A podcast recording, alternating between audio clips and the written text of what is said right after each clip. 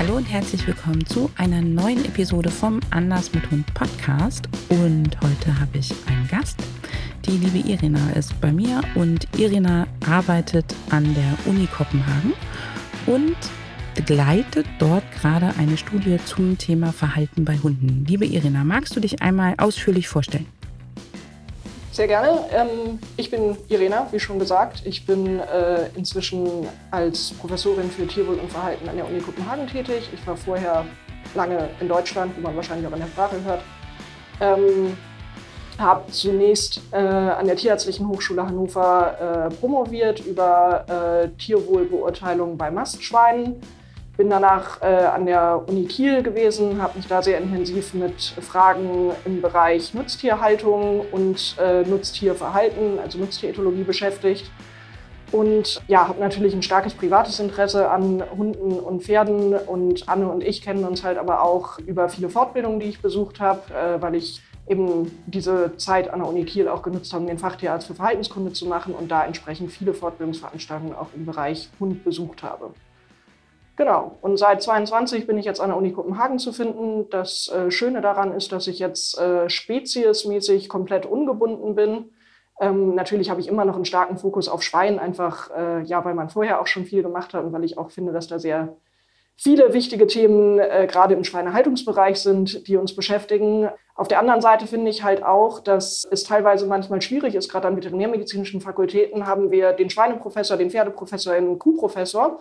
Und die tauschen sich wenig miteinander aus. Wir haben den Pferdeexperten, den Schweineexperten, aber dass gerade natürlich im Bereich Verhalten ganz viele Sachen auch vielleicht speziesübergreifend zu sehen ist oder auch vielleicht bestimmte Erkrankungen, gerade wenn es um seltene Erkrankungen geht, haben wir ein äh, equines, was weiß ich, Syndrom beim Pferd beschrieben und ein äh, kanines Syndrom beim Hund beschrieben. Aber dadurch, dass sich die Experten nie austauschen, ähm, kommt man nicht auf den Trichter, dass ja eventuell gemeinsame Ursachen, wie zum Beispiel, ich sage jetzt mal eine Trigeminusnerv, betroffen sein könnten. Und das finde ich halt eigentlich sehr schade. Und deswegen ist es für mich persönlich auch immer ein großes Anliegen, wirklich auch so ein bisschen die Brücke zwischen verschiedenen Tierarten eben mit Fokus auf Verhalten zu schlagen, weil ich finde, dass da ja viele, ja nicht nur Probleme, aber viele, ja, zum, naja, sagen wir nicht Probleme, aber viele Lösungen liegen meiner Meinung nach im besseren Verständnis von Verhalten ähm, von Tieren.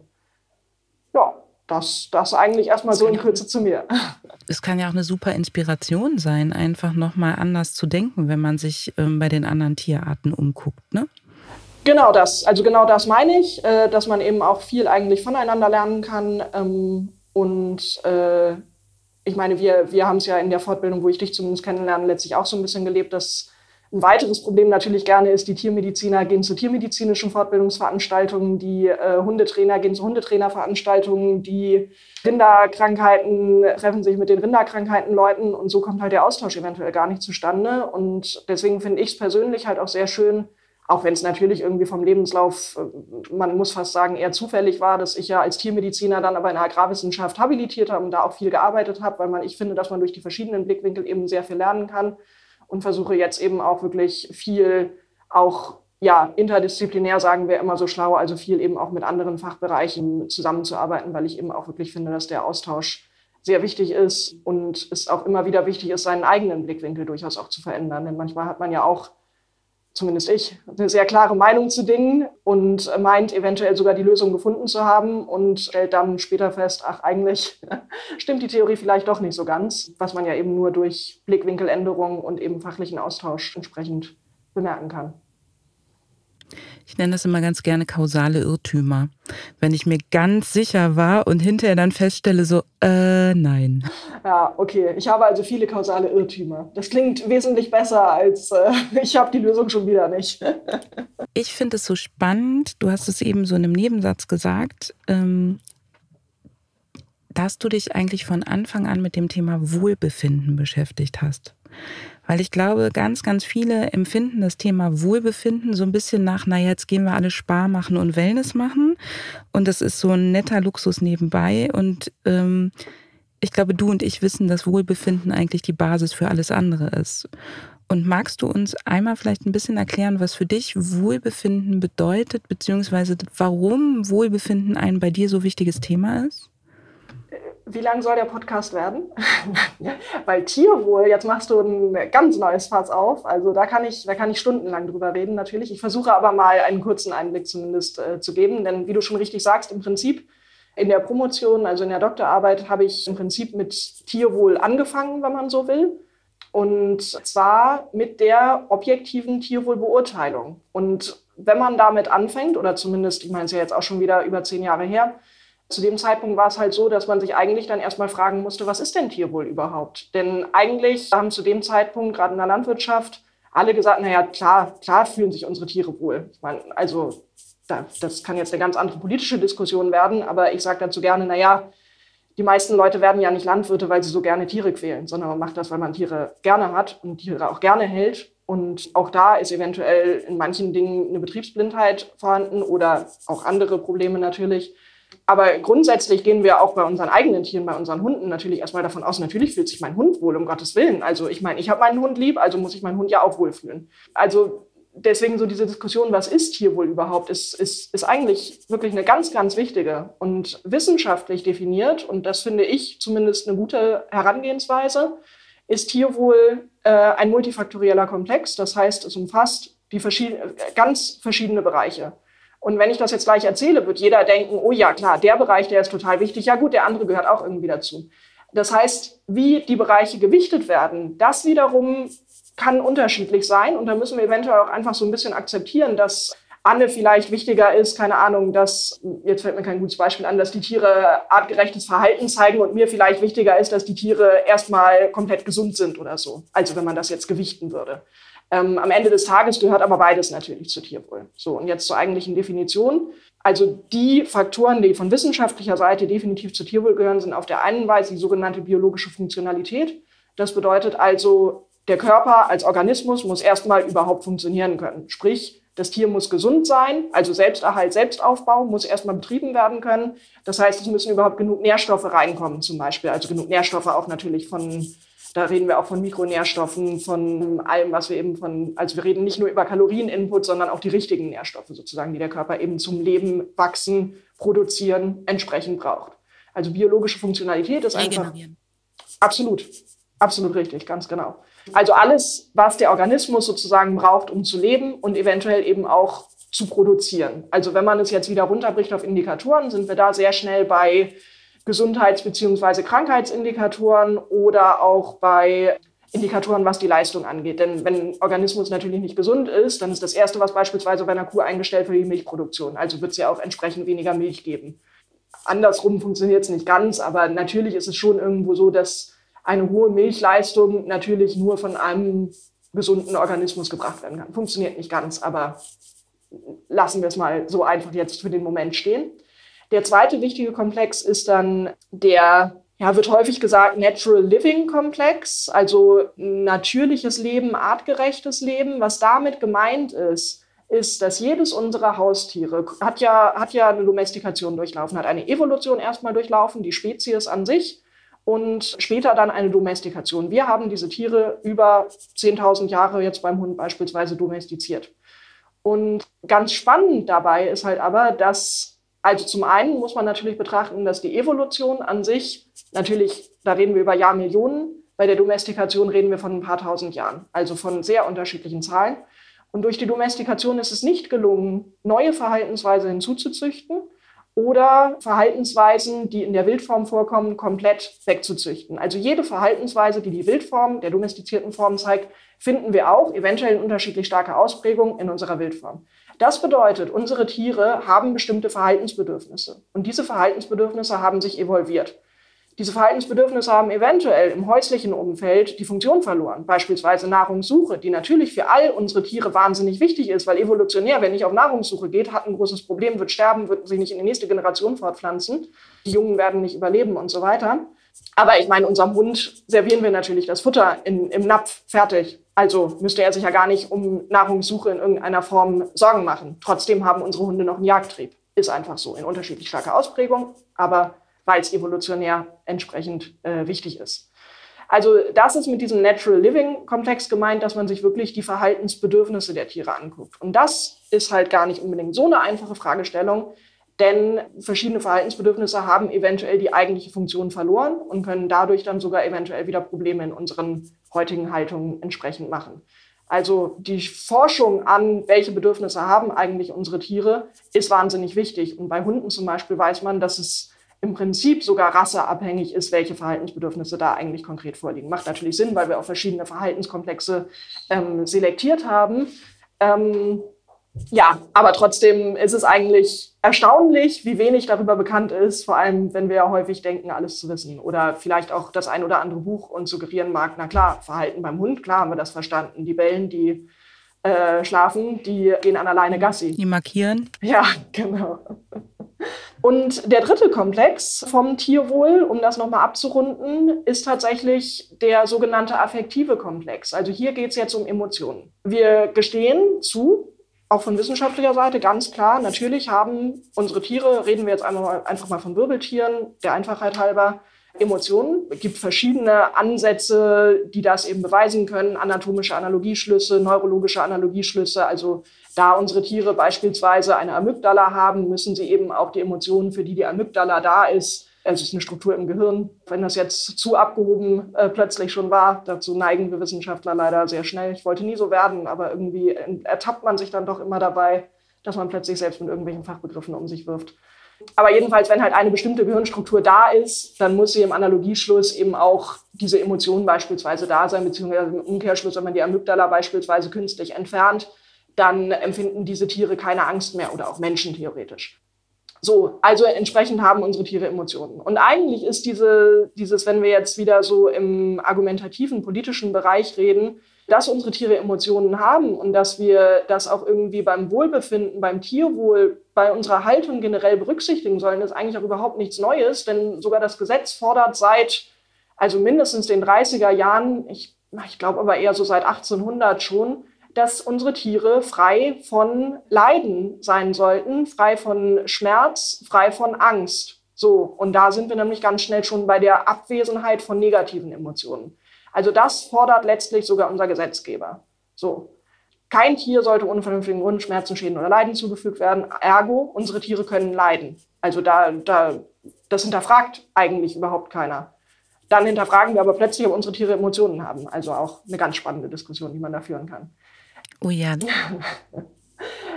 ähm, aber also im Rahmen von Tierwohl geht diese Forderung im affektiven Bereich eigentlich halt noch weiter. Es ist also nicht nur die Abwesenheit negativer Emotionen, sondern auch darüber hinausgehend die Ermöglichung des Erlebens von positiven Emotionen. Da sind wir jetzt bei sozialer Sicherheit beispielsweise, die für unsere Tiere natürlich auch dann wieder im Verhaltensbereich total wichtig ist. Also wenn es eben gruppenlebende Tiere beispielsweise sind, also man merkt schon, diese Bereiche gehen natürlich auch alle ineinander über. Denn wenn wir jetzt einsam wären, also die positive Emotion der sozialen Nähe nicht haben könnten, dann könnten wir auch unser natürliches Verhalten nicht ausleben und im Endeffekt würde es auch körperliche Folgen haben, wir würden auch krank werden. So. Also ein einfaches Beispiel, wie diese Bereiche dann natürlich auch alle wieder ineinander äh, übergreifen und gar nicht wirklich voneinander getrennt werden können. Wenn, wenn wir jetzt also eigentlich bei der Frage sind, wie geht es jetzt diesem, diesem einzelnen Tier? Geht es meinem Tier jetzt gut oder ist, ist diese Tierhaltung gut oder nicht? Tja, dann ist die Frage, wie so häufig, eigentlich gar nicht so einfach zu, be äh, zu beantworten, weil ich nämlich all diese unterschiedlichen Aspekte berücksichtigen muss. Und letztlich ist es auch für Menschen nicht einfach zu beantworten. Also wenn man natürlich einen, einen kranken Menschen fragt, dann wird er sagen, nein, mir geht's nicht gut, ich bin krank, ich muss erstmal wieder gesund werden. So. Aber nur weil wir gesund sind, heißt das natürlich nicht, dass alle anderen Bereiche gerade stimmen und dass wir uns deswegen gerade entsprechend wohlfühlen. Und so ist es halt letztlich für unsere Tiere auch. Das heißt, es kann immer nur eine individuelle Betrachtung sein, eine individuelle Betrachtung des ganzen Lebens des Tieres letztlich, um zu beurteilen, haben wir hier gerade Wohlbefinden des Tieres vorliegen, ja oder nein. Und eventuell werden wir auch nie dahin kommen, dass wir es wirklich final beurteilen können. Aber also was wir von Forschungsseite in diesem Bereich halt eigentlich immer versuchen, ist, dass wir durch bestimmte Indikatoren, beispielsweise Verhaltensindikatoren, Gesundheitsindikatoren hatte ich ja eben schon genannt, Rückschlüsse versuchen zu ziehen auf die unterschiedlichen Ebenen von Tierwohl. Und ja, ich denke, durch das Ganze, was ich jetzt schon erzählt habe, wird vielleicht auch klar, dass es es gibt halt nicht den einen Tierwohlindikator, sondern eigentlich, wenn wir jetzt zum Beispiel ein Haltungssystem beurteilen, und das ist eigentlich auch immer die größte Kritik an diesen Tierwohlbeurteilungsprotokollen, Also die schnellsten, die ich kenne, und das sind nicht unbedingt die besten, die brauchen mindestens zwei Stunden auf dem Betrieb. Und das ist natürlich auch einfach ein enormer Zeitaufwand. So, weil ich einfach, als wir reden hier von mindestens die Protokolle, die kürzesten Protokolle, die, da wären jetzt so ungefähr 32 Indikatoren, die erhoben werden zum Gesundheitsstatus, zur Fellkondition des Tieres beispielsweise und dann halt aber eben auch Verhaltensbeobachtungen, wie viel Sozialverhalten wird in einer bestimmten, in einem bestimmten Zeitabschnitt beispielsweise gezeigt. Sehe ich Anzeichen für Verhaltensstörungen, wie beispielsweise Stereotypien in einer bestimmten Zeiteinheit? Äh, wie ist das Ruheverhalten der Tiere? Nutzen die Tiere den Liegebereich wie vorgesehen oder machen sie da irgendwas anderes? Ähm, also das sind dann halt Annäherungen an diese Komplexität äh, Tierwohl. Das war jetzt eine ausführliche Antwort zu einem kleinen Nebensatz. Ich glaube, wir schreiben das Thema einfach noch mit auf unsere gemeinsame Vortragsliste. Ähm, ja, sehr gerne. Tierwohl, das ist eigentlich eine sehr gute Idee. Ja. Find, das finde ich, find ich richtig, richtig gut. Ich finde es spannend, weil, bevor wir jetzt gleich zu unserem eigentlichen Thema weitergehen, es bestärkt mich gerade total, weil wir ganz oft im Training, wenn wir nicht wissen, wo wir ansetzen, eigentlich erstmal Protokolle führen lassen und dann erstmal versuchen, einen Hebel dieser drei Perspektiven zu finden, wo wir sagen, da fangen wir an und da setzen wir erstmal den Fokus drauf und dann den nächsten. Weil du kannst als Mensch ja, wenn du feststellst, deinem Hund geht es nicht gut, du kannst ja nicht sofort alles ändern, du kannst nicht sofort ähm, alles über den Haufen werfen und du entdeckst ja vielleicht auch gar nicht, wo ist der größte Punkt. Und dann hilft es uns total im Training, in der Arbeit mit den Menschen zu sagen, wir dokumentieren jetzt erstmal zwei, drei Tage, was tut der Hund eigentlich, was sehen wir, wo sehen wir zum Beispiel Erregungsspitzen, wo sehen wir Stresssymptome.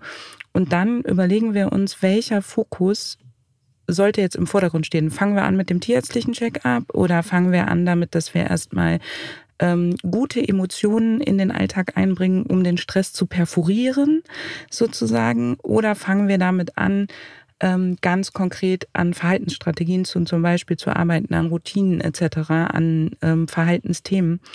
Und meistens ist es so, dass ich mittlerweile damit anfange, dass wir erstmal sagen, wir gucken, wo wir natürliches, angeborenes Verhalten oder gute Emotionen auslösen und ausleben lassen können.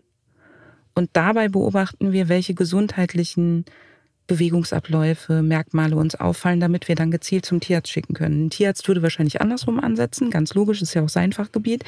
Aber das finde ich total schön, weil mich das gerade nochmal so bestärkt, dass es wirklich sinnvoll ist, sich das anzugucken und dann zu gucken, wir fangen nach und nach an den drei Bausteinen an. Ja, und es ist halt wirklich immer individuell. Ich erinnere mich an unsere Fortbildung. Das war immer, wenn ich, wenn ich wenn ich irgendwas genauer wissen wollte, dann war das immer, immer am Ende die Antwort, naja, Irena, es ist immer, immer eine, eine Betrachtung des einzelnen Falls, also des, des einzelnen Individuums. Das kommt darauf an. Genau. Ich finde, dass es wichtig ist, dass wir als Hundetrainerinnen lernen, worauf es dann im Endeffekt ankommt. Ähm, also, dass wir wissen, welche Faktoren wir uns angucken für das, darauf, das kommt darauf an, aber im Grunde ist es immer die Antwort. Es kommt darauf an. Ja. Liebe Irina, jetzt begleitest du ja im Moment eine relativ umfangreiche Studie zum Thema Hundeverhalten. Liebe Zuhörerinnen, lieber Zuhörer, wir verlinken dir den Fragebogen dazu hier unter diesem Podcast und bitten dich, wenn du einen Hund hast, diesen Fragebogen in Ruhe auszufüllen, damit diese Studie möglichst umfangreich wird. Magst du uns kurz erzählen, worum es in der Studie geht? Genau, die Studie hat gerade erst äh, gestartet. Ähm, das ist, und das werden Sie dann ja eventuell eben auch im, im Fragebogen sehen, das ist eine Studie, ähm, die ist sehr allgemein zum Sozialverhalten von Hunden. Jetzt mag man sich natürlich erstmal fragen, naja, Sozialverhalten von Hunden, das haben wir doch nun alle verstanden. Jedes, äh, also ich kann in einen beliebigen Buchladen gehen und mir sicherlich ein Buch äh, kaufen, was, was mir versprechen wird, dass ich damit das Sozialverhalten meines Hundes verstehe. Ähm, oder auch wer zum Beispiel einen Hundeführerschein gemacht hat, äh, wird vielleicht auch suggeriert bekommen, dass äh, er Sozialverhalten, äh, er oder sie Sozialverhalten vom Hunde, Hund jetzt eben entsprechend verstanden hat. Mm, die Wahrheit liegt halt im Detail, ähm, wie so häufig, denn die einzelnen Facetten des Verhaltens, die haben wir, wenn wir ganz ehrlich sind, überhaupt nicht, null, niente, gar nicht verstanden. wenn wir ganz ehrlich sind, dann, also wir wissen natürlich schon viel, muss man auch einfach ehrlich sagen. Ne? Also was, was die Deutung von körpersprachlichen Signalen, dass unsere Hunde körpersprachlich kommunizieren können, ja, das wissen wir. Aber was wir da zum Beispiel überhaupt nicht wissen, ist, wir wissen viel über die visuelle Kommunikation unserer Hunde. Wir wissen ein bisschen was über die akustische Kommunikation, aber im Verhältnis schon wesentlich weniger. Was wir zum Beispiel überhaupt nicht wissen, einfach weil es uns selbst nicht zugänglich ist, ist die olfaktorische Kommunikation unter Hunden. Also Geruch und Chemie. Danke, Anne. Gerne. Und da gibt es auch erstaunlich wenig Studien eigentlich zu. Und dementsprechend, wenn es jetzt beispielsweise darum geht, unseren Hunden Mantrailing beizubringen, was ja man kann fast sagen, eine Modesportart geworden ist, ist es eigentlich sehr erstaunlich. Wir wissen so wenig über die olfaktorische Kommunikation bei Hunden und dann versuchen wir aber allen beizubringen, nach Menschen oder, oder Tieren oder was auch immer zu suchen, auf verschiedenste Weisen, teilweise sogar erstaunlich erfolgreich. Auf der anderen Seite, wenn man das Ganze jetzt äh, wieder in den Diensthundebereich überträgt, dann auch mit fraglichen Erfolgsquoten, wenn man mal ehrlich ist. Und da ist halt auch wirklich noch ganz viel Forschungsbedarf, denn also Forschungsbedarf im Sinne von, was ist denn eigentlich die, die geeignetste Trainingsmethode, um unsere Diensthunde so auszubilden, dass sie am Ende bitte schön 100 Prozent der Menschen finden und nicht nur 30 Prozent. Und diese Fragestellung können wir eigentlich überhaupt nicht beantworten, weil wir den Anfang nicht verstanden haben, nämlich wie funktioniert denn überhaupt die olfaktorische Kommunikation? Also wie können unsere Hunde das, also wie, wie funktioniert überhaupt der Geruchssinn an sich? Und wir haben dann so einzelne Puzzlesteine, klar, wir, wir kennen viel über die Anatomie, wir wissen ganz viel, dass das natürlich ein ausgezeichnetes Organ bei Hunden ist, wo die Luft sogar beim Einatmen und Ausatmen entsprechend nochmal durchströmt, dass das dass die Struktur, dass wir, dass, dass wir möglichst viele Riechseneszellen unterbringen, das wissen wir schon alles. Aber wie gesagt, so diese, diese, ja, diese kommunikatorischen Details, die wissen wir dann halt eigentlich wieder am Ende überhaupt nicht. Und so ist es halt auch mit dem, so, ja? Ich würde gerne einmal kurz reingerätschen, weil ich weiß, dass jetzt ganz viele bei den 30 Prozent aufgemerkt haben und gesagt haben, aber mein Hund findet beim Mantrailing doch immer. Und wie kann das sein, dass die Diensthunde so schlecht sind? Und für alle, die da draußen zuhören, wenn man sogenannte Doppelblindstudien macht, also weder der Hundeführer noch die Begleitperson noch irgendwer sonst weiß, wo die Zielperson versteckt ist, dann brechen diese Erfolgsquoten beim Mantrailing tatsächlich extrem zusammen. Das heißt, das, was wir im Alltag in der Hundeschule ähm, oder im Hobbybereich erleben, ist mit ziemlich großer Wahrscheinlichkeit, ich würde sogar sagen 100 Prozent, immer beeinflusst vom Menschen und nicht alleine die Nasenleistung des Hundes, weil wir eben noch gar nicht verstanden haben, wie das funktioniert. Also glaubt der Irena erstmal diese Zahlen. Es geht dabei nicht darum, Mantrailing schlecht zu machen. Ähm, es geht dabei nicht darum zu sagen, das ist ein schönes Hobby, was du mit deinem Hund hast, sondern es geht darum, dass wir eben sagen, die Zahlen sind wissenschaftlich nicht belastbar. Genau, und es geht natürlich, muss man vielleicht auch sagen, der große Unterschied ist ja auch, wenn, wenn äh, man sich einmal die Woche im Wald trifft und sich äh, eine Person eben entsprechend versteckt. Es ist einfach auch eine andere Situation, als wir haben eine vermisste Person und wir haben keine Ahnung, wo sie ist. Und es ist natürlich eventuell auch einfach ein höherer Druck dahinter. Und deswegen mag die Erfolgsquote auch höher erscheinen, weil wir natürlich alle mit positiven Emotionen in den Wald fahren und uns auf die Gruppe freuen. Und wenn der Hund dann eben vielleicht doch mal nicht findet oder wir ihm helfen mussten oder der Trainer gesagt hat, na, wir gehen nochmal zurück und wir setzen da nochmal neu an, dann nehmen wir das vielleicht gar nicht so bewusst wahr. Während wenn zum Beispiel das vermisste Kind nicht gefunden wird, nicht rechtzeitig gefunden wird, dann ist das natürlich eine ganz andere Belastung für alle Beteiligten. Also das ist natürlich auch noch ein großer Unterschied. Und für die Hunde ist es natürlich auch ein großer Unterschied im Bereich der Erfolgsquote. Also im Hobbybereich muss der Hund ja auch, soll er auch. Ich meine, es geht ja darum, Spaß mit seinem Hund zu haben. Im Diensthundebereich geht es ja doch eher um den Erfolg im Sinne von, die, die vermisste Person wurde gerettet oder gefunden. Ähm, also da sind halt auch wirklich noch viele Unterschiede. Und wie Anne schon sagt, es geht überhaupt nicht darum, ich meine, es ist ein tolles Hobby. Und wenn am Ende Hund und Hundebesitzer fröhlich nach Hause fahren, dann ist ja auch alles vollkommen in Ordnung. Äh, aber wenn man, wenn man sich halt mal die Mühe macht und ähm, mit anderen Hundegruppen, also nicht der eigenen, sondern anderen Hundestaffeln beispielsweise, anderen Trainingsgruppen, gerne auch überregional, also in meinem anderen Bundesland beispielsweise spricht, wird man feststellen, dass die äh, Trainingsmethoden teilweise sehr stark voneinander sich unterscheiden. Und das ist im Prinzip, und, und natürlich wird jede, jeder Hundetrainer sagen, naja, aber meine Methode ist die, die am besten zum Erfolg führen. Ich habe also meine Hunde, die finden immer alle hundertprozentig. Und alle Teams habe ich dahin geführt mit dieser Methode. Meistens ist es halt aber so, wenn es sehr viele verschiedene Methoden in Anführungsstrichen auf dem Markt gibt, dann gibt es halt eben nicht die eine richtige Methode. Und das wiederum kann halt auch stark daran liegen, dass wir eigentlich noch nicht so genau verstanden haben, wie, was, warum und was eventuell wirklich das Optimum aus Sicht des Hundes beispielsweise eben auch wäre. Oder dass es zwar schon von einigen verstanden wurde, aber noch gegen eine sehr lange Historie ankämpft. Genau, das ist natürlich gerade im Hundebereich und da sind wir auch wieder, warum eigentlich diese Studie? Wir wissen doch schon alles zum Sozialverhalten des Hundes. Ich sagte ja schon, im Detail dann eben sehr schnell auch schon wieder nicht. In der Hund-Hund-Kommunikation wissen wir, wenn wir es jetzt mal rein auf körpersprachliche Signale beschränken, also rein auf visuelle Signale beschränken, lassen wir mal die geruchlichen Signale, die wir eben nicht so richtig verstanden haben, mal außen vor. Dann wissen wir, das ist wahnsinnig vielschichtig und wir wissen, das ist wahnsinnig schnell teilweise halt auch aufeinander, also viel zu schnell für den menschlichen Beobachter. Ich meine, klar kann man sich schulen, Anne ist da sicherlich deutlich besser als ich. Äh, aber also für mich persönlich zumindest, aber ich bin ja auch eher der Theoretiker an der Front, ist das immer wahnsinnig schnell. Man denkt, mein Gott, also ja, wann ist das denn jetzt passiert? Und klar, wenn man sich dann im Videobeweis sozusagen anschaut, dann man, ah, nee, klar, habe ich gesehen, hier Augen zwinkern und so, ne, natürlich. Aber in der Realität ist einfach halt alles sehr schnell. Und was wir halt noch überhaupt nicht verstanden haben, sind beispielsweise die unterschiedlichen, die Bedeutung der unterschiedlichen Facetten. Also wir wissen, der Schwanz hat eine Bedeutung, wir wissen, die Ohrenstellung hat eine Bedeutung, wir wissen, die Körpersprache hat eine Bedeutung. Wir wissen aber nicht, wie ist das eigentlich für einen Hund mit Hängeohren mit einem Hund mit Stehohren zu kommunizieren?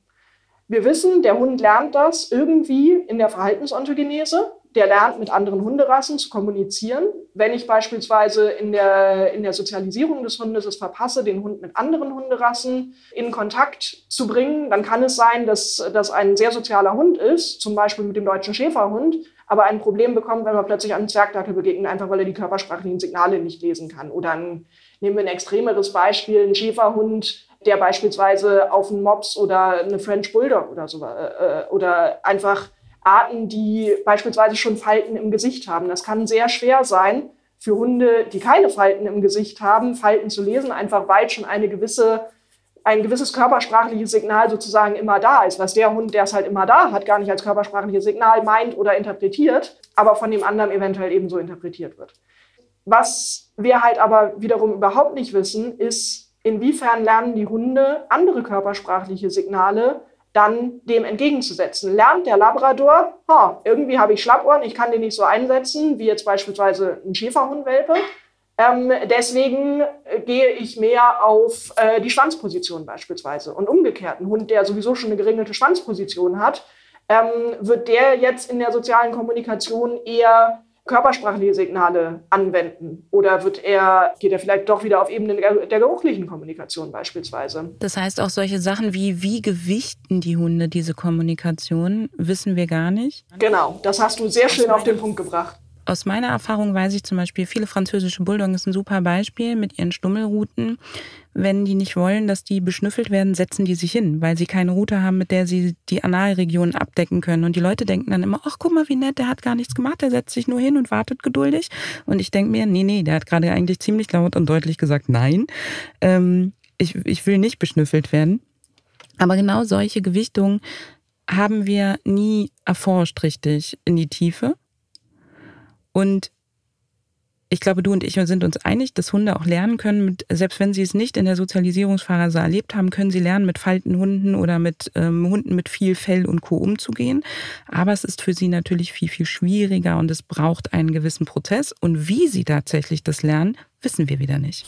Das hast du, also das lassen wir so stehen, das hätte ich echt nicht besser formulieren können. Das hat das richtig gut auf den Punkt gebracht, weswegen wir eben weitere Forschung brauchen. Und genau genau darum geht es halt in dieser Studie. Und deswegen, das mag halt alles erstmal so ein bisschen allgemein klingen. Ähm, wie reagiert Ihr Hund, wenn? Ähm, die Sache bei diesen Fragebogenstudien ist halt meistens, dass wir erstmal versuchen, überhaupt einen Überblick zu bekommen. Und die schöne Sache an Fragebögen ist halt auch, dass wir es meistens schaffen, sehr große Stichproben zu bekommen. Das heißt, äh, wir können meistens automatisch, sage ich jetzt mal, Labradore mit Australian Shepherds, mit Mischlingen und so weiter halt vergleichen. Einfach weil wir eine ausreichend große Stichprobe zusammenkriegen. Wenn wir uns hier hinstellen und 30 Labradore und 30 Australian Shepherds einladen ähm, und diese dann aufwendig mit Ethogrammen, ähm, also mit vordefinierten Verhaltensbeobachtungen beurteilen in ihrer sozialen Kommunikation beispielsweise, dann sind wir halt einfach sehr eingeschränkt, was die Stichprobenanzahl angeht. Dann können wir am Ende was über 30 Labradore und 30 Australian Shepherds sagen, aber nicht über, ähm, über die Hundepopulation insgesamt sozusagen. Und deswegen brauchen wir tatsächlich auch eben diese Übersichtsfragebögen, um überhaupt so große Anzahlen beurteilen zu können. Und im Prinzip verlassen wir uns natürlich so ein bisschen auf den Hundebesitzer als Beobachter in diese Fra diesen Fragebögenstudien, was natürlich auch wissenschaftlich durchaus kritisiert werden kann, weil der eine Besitzer wird es anders beurteilen als der andere Besitzer, wissen wir alle.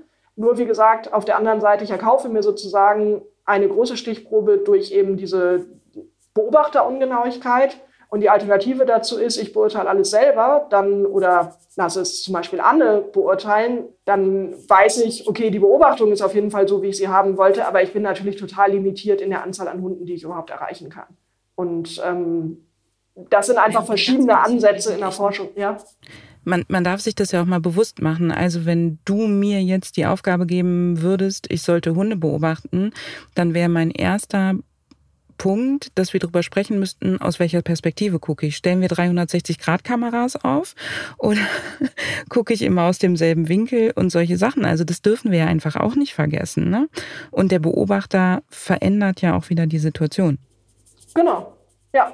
Und ich meine überhaupt, wenn, wenn, wenn wir uns jetzt vorstellen, wir machen hier eine Studie an der Uni Kopenhagen auf unserem Hundeplatz äh, und die Tiere kommen halt hierher Erstens, ich bin schon begrenzt in den Leuten, die überhaupt nach Kopenhagen kommen können, logistisch gesehen. Also kann ich irgendwie im Umkreis der Hundepopulation um Kopenhagen von einer Stunde was sagen. Und zweitens natürlich diese gesamte Situation mit der Hund wird dorthin verbracht, der Transport wird für die Hunde auch wieder unterschiedlich wahrgenommen, der Hundeplatz wird von den Hunden unterschiedlich wahrgenommen, ist natürlich halt auch wieder ein beeinflussender Faktor.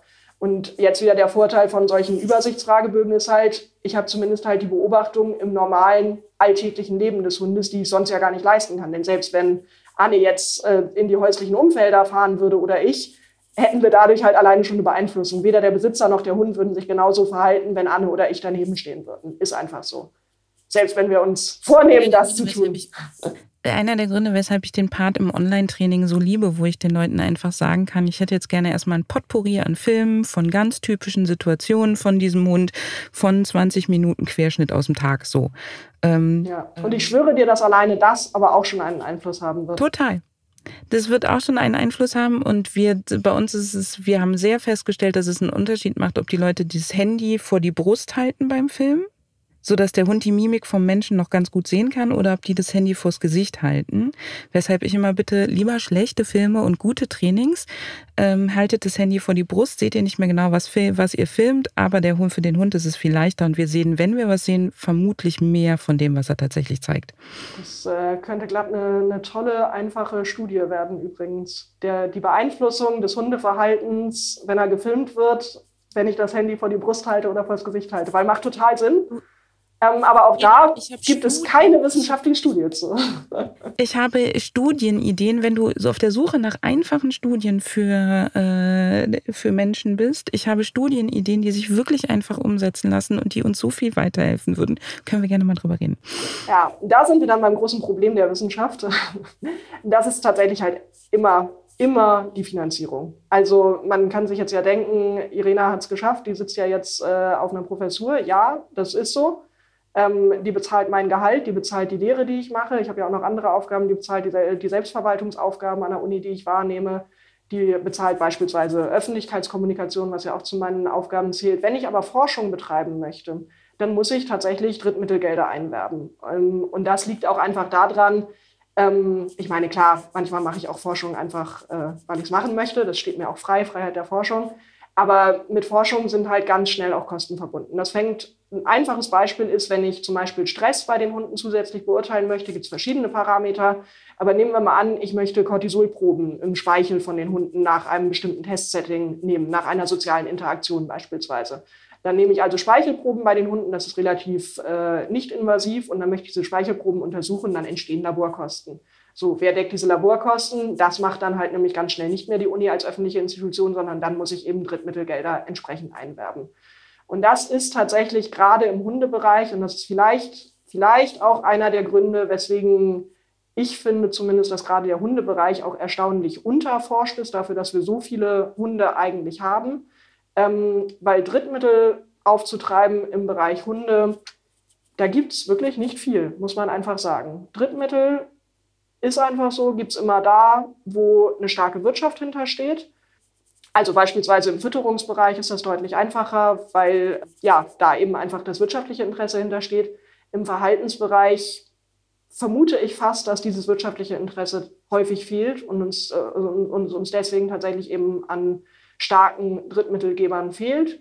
Diese Studie wird jetzt beispielsweise gefördert über die Gesellschaft der kynologischen Forschung in äh, Deutschland. Das ist eine Gesellschaft, die sich eben zum Ziel gesetzt hat, spezifisch die Forschung am Hund zu fördern. Und zwar genau aufgrund dieser Problematik, die ich gerade beschrieben habe, dass es da halt wirklich nicht viel gibt. Für alle Zuhörerinnen und Zuhörer, da kann man Mitglied werden und das Ganze fördern. Als ähm, Privatmitglied zahlt man, ich glaube, 30 Euro Fördermitgliedschaft im Jahr. Wir zahlen ein bisschen mehr, weil wir ähm, nicht privat sozusagen Fördermitglied sind. Aber da kann man gut unterstützen und da gibt es auch spannende und gute weitere Studien die man gut unterstützen kann. Zum Beispiel eine zum Thema Welpengangbild aktuell. Und man wird natürlich, das ist der Vorteil, wenn man Mitglied ist, immer die, über die aktuelle Forschung informiert. Wird tatsächlich immer sehr schön aufbereitet. Ich wusste aber auch gar nicht, dass du Mitglied bist, Anne. Ist ja sehr schön. Ich bin Mitglied. Dann förderst du quasi übrigens diese Studie. Ja. also nicht nur mit Medienpräsenz, sondern auch so. Genau. Ähm, und Schön, also das ist auch das. Nee, wirklich.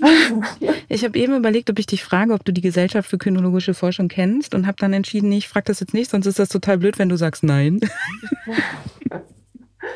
nee, nee, also das ist gerade so im Hundebereich ist das tatsächlich ein, ein Hauptansprechpartner in Deutschland, ähm, weil es, wie gesagt, aber leider, muss man auch wirklich sagen, leider nicht so viele gibt, was ich persönlich sehr schade finde, aber irgendwie ja, scheint es nicht, nicht genug im Fokus zu sein, dass diese Forschung noch wirklich benötigt wird, vielleicht. Oder wie gesagt, es ist tatsächlich eben einfach, dass das wirtschaftliche Interesse gerade im Verhaltensbereich nicht groß genug ist. Ich vermute es ja. Ich denke, da gibt es relativ wenig Interesse.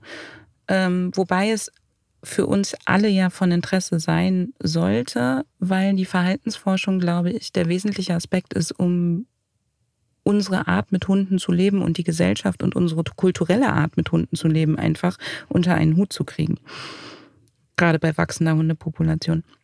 Lass uns mal zu eurer Studie zurückkommen. Also ihr verschickt jetzt jede Menge Fragebögen an Menschen. Wir verlinken den, wie gesagt, hier drunter auch nochmal. Ähm, und dann werden diese Daten ausgewertet. Und was ist das Ziel? Also was wollt ihr in sozialer Kommunikation herausfinden? Ähm, mit diesem Fragebogen verfolgen wir im Prinzip zwei ähm, spezifische Ziele. Und zwar das eine ist wirklich, wie gesagt, unterschiedliche äh, Facetten des ähm, Sozialverhaltens in unterschiedlichen Kontexten besser zu verstehen. Ich sagte ja tatsächlich als Beispiel, äh, Beispiel schon eben die, die Ohren, also sind es Hängeohren, sind es Stehohren, welche Routenform hat beispielsweise der Hund, äh, die Größe des Hundes, die ähm, äh, jetzt will ich Bewonnung sagen, das kommt davon, wenn man speziesübergreifend unterwegs ist, äh, das Haarkleid des Hundes, die das Farbe des Hundes, genau.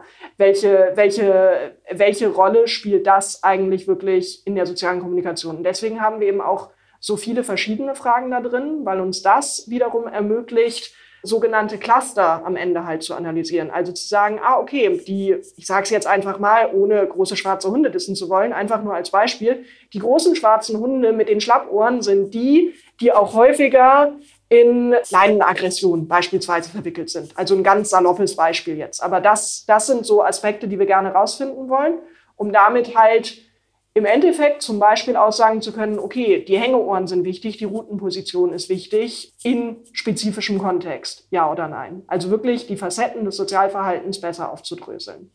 Und jetzt, ja? Und jetzt kann man sich, glaube ich, vorstellen, warum ihr so viele braucht. Ich habe eine gestromte Hündin und ich habe zwei Hündinnen ohne Rute oder nur mit Stummelrute. Und wenn, lieber Zuhörer, liebe Zuhörerin, du dir jetzt überlegst, nehmen wir jetzt mal an, die liebe Irina sammelt 10.000 Antworten. Wie viel Prozent davon werden dann wohl noch gestromt sein? Das heißt, die, die Stichprobe wird, je spezieller es ist, immer kleiner und dann kann man eben aber auch sagen, okay, wir gucken uns jetzt alle Gestromten an, wir gucken uns alle Schlappohren an, wir gucken uns alle an, die eher ein Rauhaarfell haben oder, oder, oder, um zu gucken, welche Cluster machen am Ende dann auch wirklich Sinn und um durch die Masse der Daten zumindest noch ein, ein zuverlässige Indizien zu finden, sozusagen. Das hast du erneut top zusammengefasst. Du solltest nochmal über Wissenschaftskommunikation als weiteren Forschungsbereich, äh, als, als weiteren äh, Erwerbszweig quasi nachdenken. Ich meine, machst du ja schon, aber ich meinte jetzt eher so wissenschaftlicher Referent beim Bundesministerium oder für irgendeinen Politiker oder so. Also wenn du mich da gerne vorschlagen möchtest, mach das tatsächlich, wäre das für mich ein ganz großes Ziel, dass irgendwann mal jemand sagt, Moment, wir brauchen da mal jemanden, der uns das übersetzt, was die Wissenschaft gemacht hat für die Politik, äh, dass die dann sagen, wir fragen da mal an. Das wäre so, wenn mir das mit 50, 60 Jahren passiert, dann wäre ich äh, einfach nur happy. Okay, ich werde an dich denken. genau. Ähm, der zweite Aspekt dieser Studie ist tatsächlich ganz lapidar ein Ländervergleich. Wir haben die Studie in verschiedenen Sprachen zur Verfügung, in äh, Deutsch, Dänisch und Englisch. Und äh, da wollen wir natürlich eben auch schauen, das mag jetzt vielleicht auch ein bisschen persönlich geprägt sein. Ich bin ja vor einem Jahr nach Dänemark äh, gezogen, beruflich bedingt dann eben. Und äh, ich muss sagen, ich war tatsächlich auch ein bisschen erstaunt über die kulturellen Unterschiede, die einem im Nachbarland, ich war vorher in Schleswig-Holstein, ne, also kilometertechnisch, wenn ich nach München gezogen wäre, wäre ich weiter weggezogen, von, von Kiel nach Kopenhagen logischerweise. Aber es, es gibt doch starke kulturelle Unterschiede das dänische Hundegesetz ist ja gerne mal bei Facebook und so weiter in der Kritik. Da gehen wir jetzt besser nicht drauf ein. Ist auch wieder ein Thema für sich. So wie es dargestellt wird, ist es, ist es sicherlich nicht richtig. Aber was schon stimmt, ist, dass einfach so ein bisschen auch der Umgang mit dem Tier, die Einstellung zum Tier, die unterscheidet sich tatsächlich zwischen den Kulturen. Und das meine ich jetzt äh, für keine der Kulturen hier gerade positiv oder negativ, sondern es ist teilweise einfach anders. Und das finde ich natürlich persönlich auch sehr spannend. Wie wirkt sich das auf das Sozialverhalten unserer Tiere aus? Also das haben wir eben automatisch im Prinzip auch mit drin, dadurch, dass wir den Fragebogen eben insbesondere in Deutschland und Dänemark ähm, verteilen. Ähm, automatisch eben auch mit drin. Es ist ein ganz, ganz, ganz spannendes Thema, finde ich. Also mir ist das beim Reisen durch Skandinavien jetzt gerade nochmal sehr bewusst geworden. Im Moment reisen wir aus persönlichen, privaten Gründen ähm, durch das Umland von Berlin und ein bisschen durch Ostdeutschland. Und auch da stelle ich enorme Unterschiede zu NRW zum Beispiel fest im Umgang mit dem Hund, zumindest da, wo wir uns aufhalten. Das sind ja immer nur so Einzelfallbeobachtungen. Und ich habe vor einer Weile mich mit einem amerikanischen Trainer ausgetauscht, der auf Aggressionsverhalten spezialisiert ist, der gesagt hat, wenn er nach Deutschland kommt, hat er das Gefühl, es gibt keine aggressiven Hunde. Also auch da nochmal eine ganz, ganz unterschiedliche Wahrnehmung und auch eine ganz unterschiedliche Dichte, die meiner Meinung nach ganz viel mit kulturellem Umgang zu tun hat. Ja, kann ich nur, kann ich nur zustimmen, kann ich nur wiedergeben, dass man manchmal, äh, also genau, eigentlich muss man noch nicht mal nach Deutschland oder in Dänemark gehen, sondern ich denke auch, dass es eigentlich schon regional eben sehr starke Unterschiede gibt. Ja. Liebe Irina, gibt es etwas, was du, also ihr, ihr bekommt diese ganzen Daten, ihr bildet Cluster und dann macht ihr eigentlich erstmal Statistik. Genau. Und das ist, glaube ich, immer so ein bisschen das, was äh, was man vielleicht sehr schwer versteht von außen kommt, wenn man das selber noch nie gemacht hat, weil man denkt, jetzt habe ich doch den Fragebogen ausgefüllt und jetzt hat die Psychologin hat sich jetzt wieder ein Jahr lang nicht gemeldet. Und das, das passiert leider wirklich, auch, also obwohl ich eigentlich immer versuche, ein sehr zuverlässiger Mensch zu sein. Aber es, es dauert einfach wirklich erstaunlich lange, Daten vernünftig aufzubereiten, also auch bestimmte Fehler beispielsweise rauszusortieren, in diesen Fragebögenstudien könnten es jetzt halt beispielsweise sein, jemand hat als Rasse Labrador angegeben und dann als Gewicht aber nur 10 Kilo. Da muss ich natürlich sagen, uh, da kann irgendwas nicht zusammenstimmen. Da muss ich natürlich gucken, muss ich die Daten rausschmeißen oder kann ich den Fehler sozusagen dann eben entsprechend entdecken. Also diese Datenbereinigung, die braucht natürlich wirklich an sich einfach schon Zeit, bis ich mit diesen Daten dann arbeiten kann. Und dann, und das sind halt immer so Aspekte, die man gar nicht so genau vorhersagen kann, wie ist überhaupt die Datenverteilung. Wie du ja jetzt auch schon sagtest, wie viele gestromte Hunde mit Stummelruten ähm, habe ich denn jetzt überhaupt eben am Ende? Wie viel, wie viel weibliche, männliche Personen, Hunde etc. habe ich überhaupt am Ende im Datensatz? Denn davon wiederum ist sehr stark abhängig, welche statistische, also welche mathematische Methode ich am Ende überhaupt anwenden kann. Von der Verteilung in den Daten. Ist es eine Normalverteilung? Ist es eine schiefe Verteilung? Ist es was auch immer für eine Verteilung? Und dann muss ich halt auch erstmal gucken, welche statistische Methode passt denn überhaupt zu meinen Daten. Und da sind wir wieder, ich habe den Begriff wieder vergessen, Anne, der, der, die kausale, ähm, die kausalen Irrtümer. Genau. Ähm, die kausalen Irrtümer, wenn man denkt, man hat, den, man hat die richtige statistische Methode und am Ende eben feststellt, nee, eigentlich habe ich die überhaupt nicht. Genau. Deswegen kann das tatsächlich wesentlich mehr Zeit in Anspruch nehmen, als wir häufig gerne hätten. Also das dauert dann so lange. Und ich meine, zugegebenermaßen dauert häufig auch so lange, dass ähm, ich, obwohl ich es sehr, sehr gerne würde, nicht nur an einem Projekt arbeite, sondern äh, ja, wie ich auch einmal schon kurz sagte, ja eben auch noch andere Aufgaben, beispielsweise in der Lehre oder Einwerbung von Drittmitteln für zukünftige Projekte oder, oder, oder, ähm, ja, leider auch es nicht so ist, dass ich äh, acht Stunden am Tag oder länger entsprechend mich nur diesem einen Projekt widmen dürfte. Das äh, funktioniert leider auch nicht. Das, die Herausforderung kenne ich. Ja. Und auch die der kausalen Irrtümer. Liebe, liebe Zuhörerinnen und Zuhörer, einer der häufigsten kausalen Irrtümer von HundebesitzerInnen, der mir begegnet ist, dass sie sich ganz sicher sind, den einen Auslöser für das Verhalten gefunden zu haben.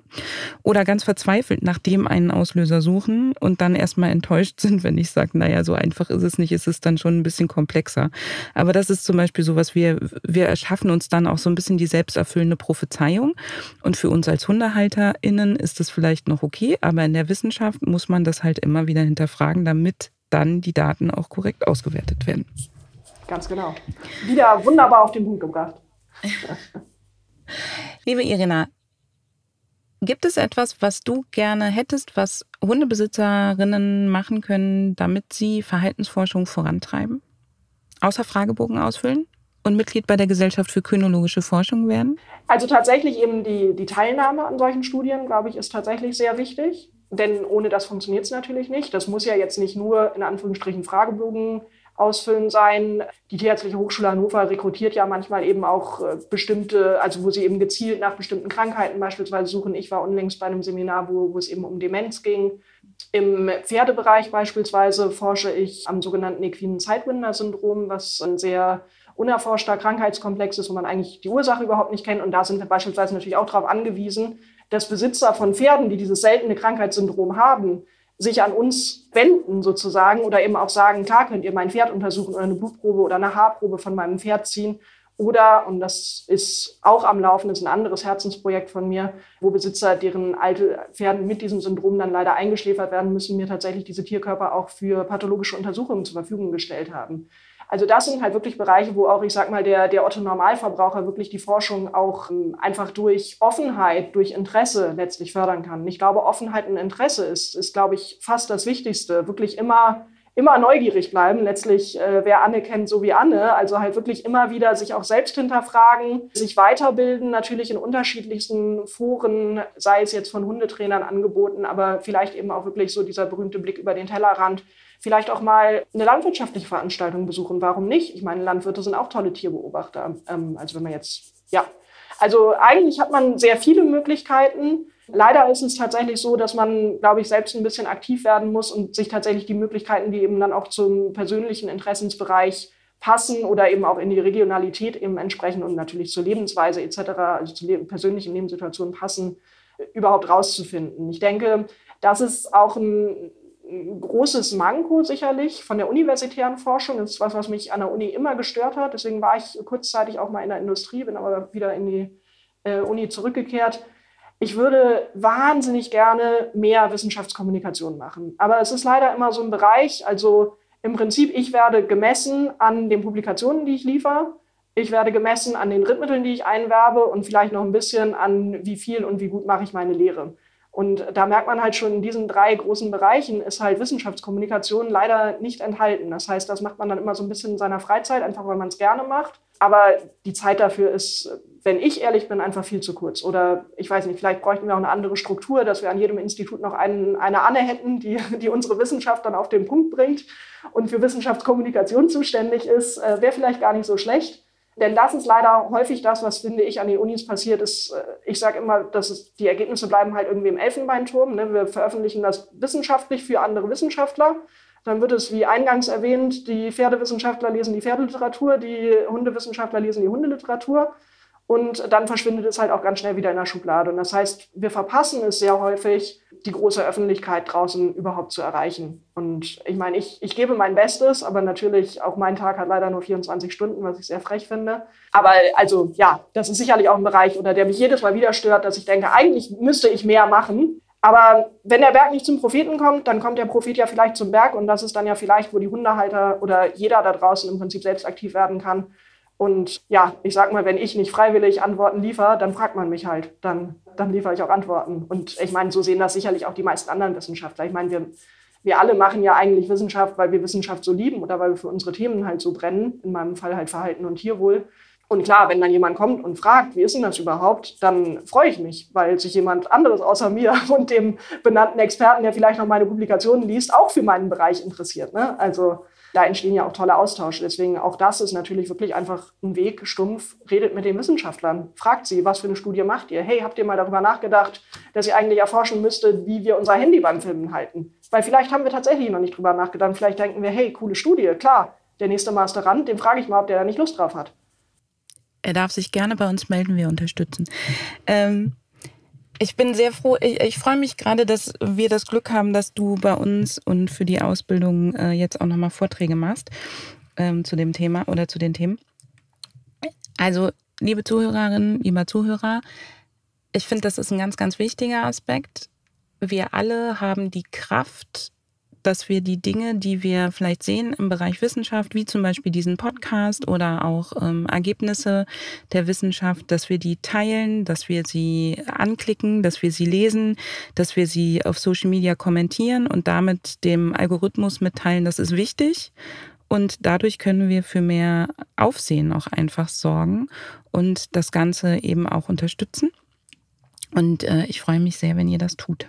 Ja, ich denke, das ist tatsächlich auch was. Ähm, wir sprachen ja darüber, vielleicht, warum ist im Hundebereich nicht so viel in Bewegung wie vielleicht im landwirtschaftlichen Nutztierbereich, weil das Interesse nicht so groß ist, Fragezeichen, oder weil das Interesse nicht als so groß wahrgenommen wird, vielleicht. Also so ein bisschen Your Voice Matters, ne? also eure Stimme zählt. Also je mehr ihr suggeriert, doch, da ist Interesse da, desto mehr kann man natürlich eben auch politische Entscheidungen lenken. Und politische Entscheidungen lenken wieder die Unis als öffentliche Institutionen, weil da liegt natürlich auch wieder ein bisschen das Geld versteckt, was wiederum durchaus die nicht ganz so freie Forschung fördert oder lenkt. Ich finde, das ist ein schönes Schlusswort. Ja. Liebe Irina, ich danke dir sehr, dass du da warst. Ich hoffe, es beteiligen sich sehr, sehr, sehr, sehr viele an der Studie. Und äh, ich hoffe, ihr habt mitgenommen, dass eure Stimme da tatsächlich zählt und dass auch wenn ihr denkt, euer Hund ist speziell, besonders langweilig oder sonst wie, dass ihr wisst, er ist wichtig für die Forschung. Absolut. Jeder Hund, egal welche Rasse, egal ob äh, der sozialste Hund überhaupt, der sich mit allen versteht oder ähm, ich sage zu meiner immer Arschlochhund, also zu meiner darf ich es ja sagen, der na, mein Mann sagt eigentlich, ist, ist sie wie ich. Äh, sie, sie, sie mag die Leute, die sie kennt. Und die anderen braucht sie nicht unbedingt. Ich sage über meine auch, sie haben ein Misanthropen-Gen und brauchen einfach sehr lange, bis sie, bis sie sich mit anderen, anderen wohlfühlen. Guck, wieder, wieder hast du es geschafft, dich deutlich schöner auszudrücken als ich. Ich musste es mehr. Sehr gut. Ihr Lieben, ich freue mich, wenn ihr diese Studie teilt. Ähm, wir verlinken euch die hier drunter. Ich freue mich, wenn ihr sie ausfüllt, wenn ihr sie teilt, wenn ihr sie publik macht und ähm, auch nicht nur in Deutsch, sondern in verschiedenen Sprachen. Mir ist gerade noch eine Idee gekommen, wem ich den englischsprachigen Link schicken könnte, damit wir da eine größere ähm, Breite vielleicht noch erreichen. Und Irina, ich danke dir sehr, dass du da warst und ich freue mich total auf die nächsten Vorträge mit dir. Vielen Dank für deine Zeit. Vielen Dank, dass du ähm dir auch die Zeit genommen hast, mit mir darüber zu reden und mir natürlich auch zu helfen, publik zu machen, die Werbetrommel zu rühren, publik zu werden. Also der Dank ist ganz meinerseits. Und natürlich auch danke an die Zuhörer fürs Interesse, was ihr ja jetzt schon gezeigt habt. Sehr gut. Dann auf bald.